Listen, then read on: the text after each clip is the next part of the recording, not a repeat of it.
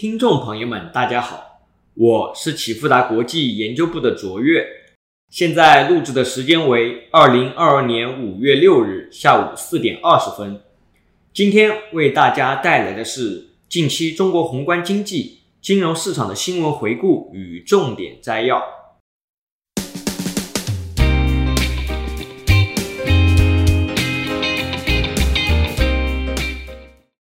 政策方面。新华社北京四月二十九日电，中共中央政治局四月二十九日召开会议，分析研究当前经济形势和经济工作，审议国家“十四五”期间人才发展规划。中共中央总书记习近平主持会议，会议内容主要包括当前国内外经济局势、新冠疫情、宏观调控、人才培养等议题。会议指出。新冠肺炎疫情和乌克兰危机导致风险挑战增多，我国经济发展环境的复杂性、严峻性、不确定性上升，稳增长、稳就业、稳物价面临新的挑战。做好经济工作，切实保障和改善民生至关重要。会议强调，疫情要防住，经济要稳住，发展要安全，这是党中央的明确要求。要根据病毒变异和传播的新特点，高效统筹疫情防控和经济社会发展，坚定不移坚持人民至上、生命至上，坚持外防输入、内防反弹，坚持动态清零，最大程度保护人民生命安全和身体健康，最大限度减少疫情对经济社会发展的影响。会议要求要加大宏观政策调节力度，扎实稳住经济。努力实现全年经济社会发展预期目标，保持经济运行在合理区间。要加快落实已经确定的政策，实施好退税、减税、降费等政策，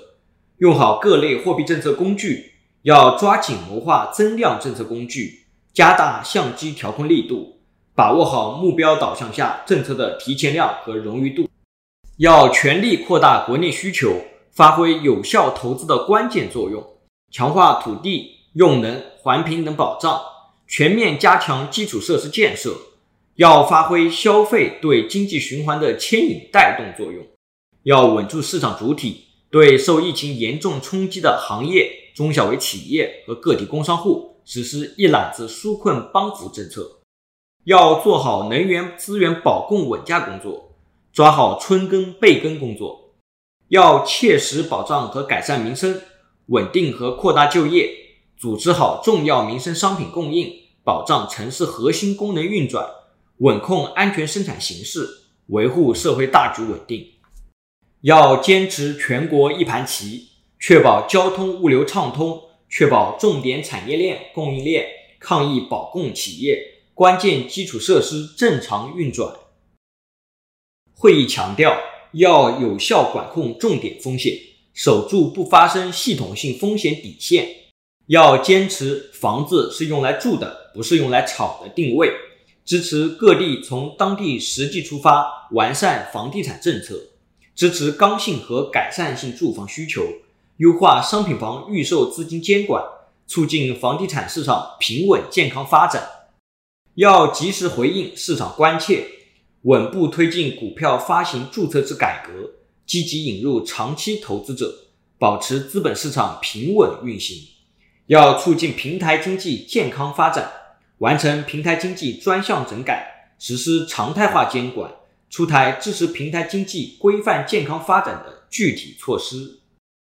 会议指出，要坚持办好自己的事，加快构建新发展格局，坚定不移深化供给侧结构性改革。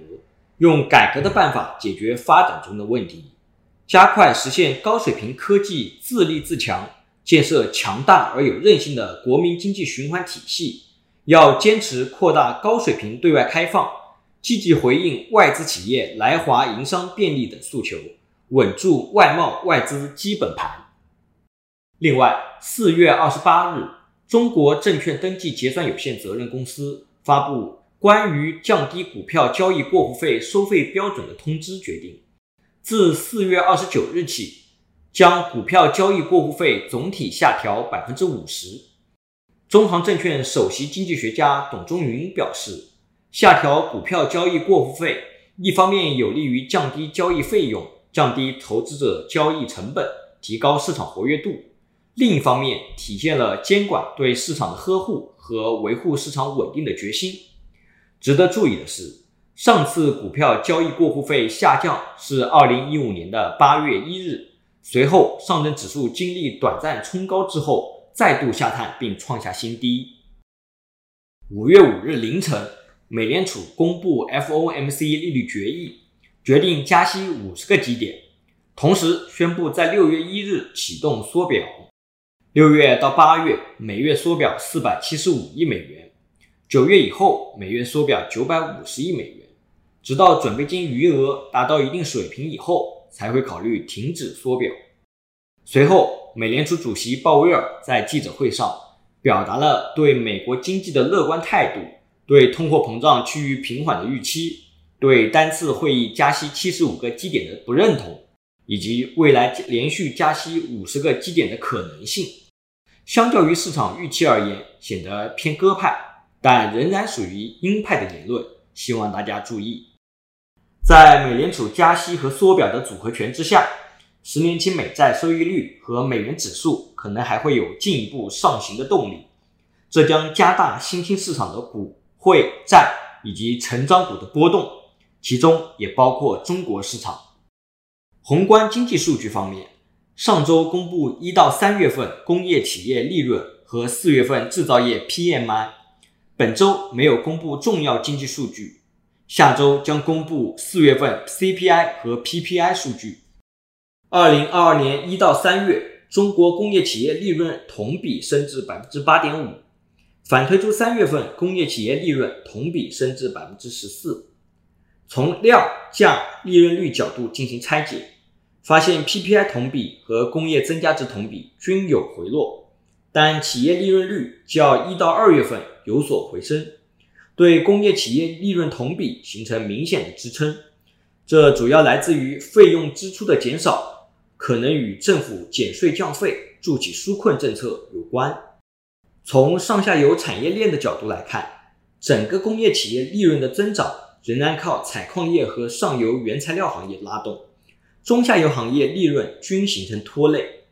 中下游企业利润被全球大宗商品涨价所侵蚀，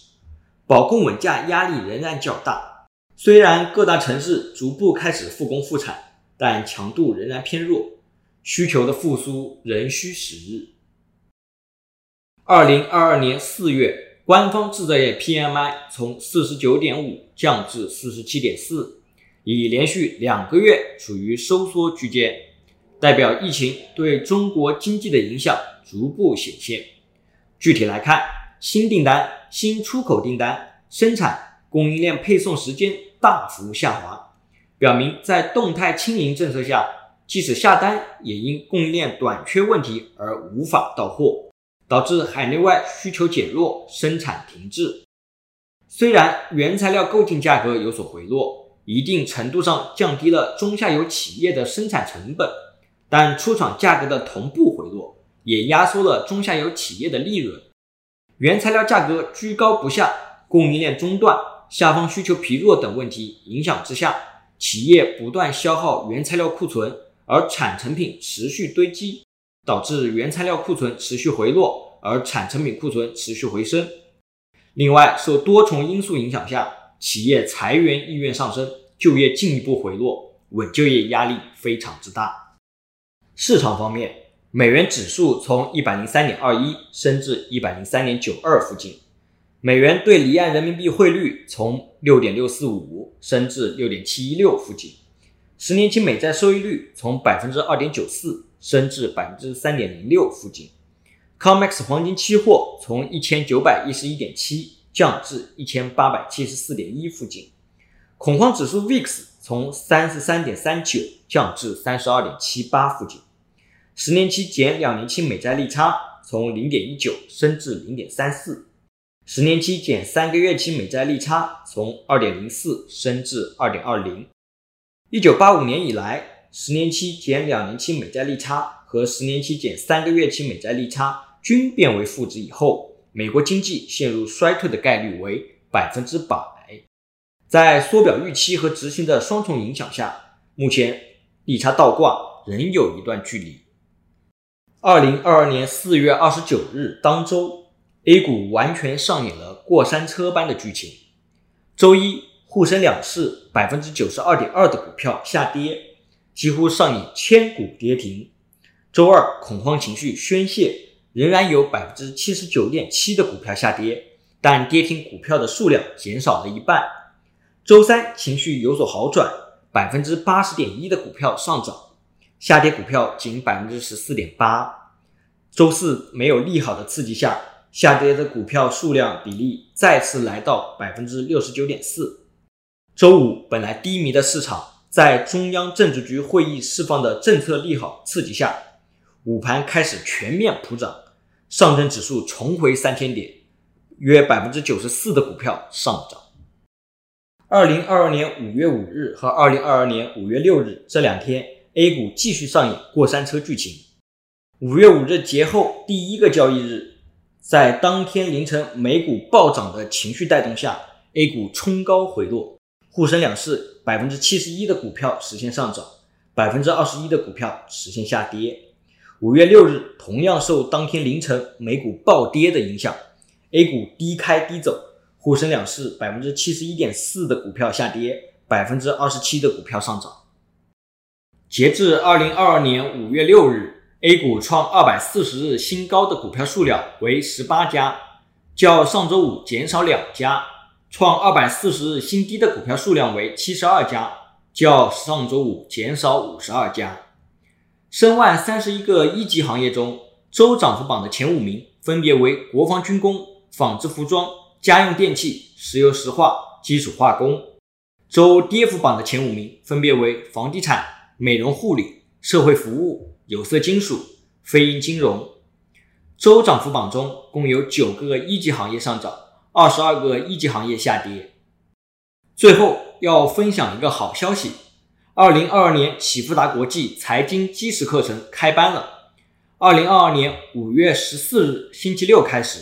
一连十堂课，帮你掌握基本面和技术面，构建投资逻辑架构，洞悉各类资产的涨跌原因。以上是近期中国经济数据和重大事件。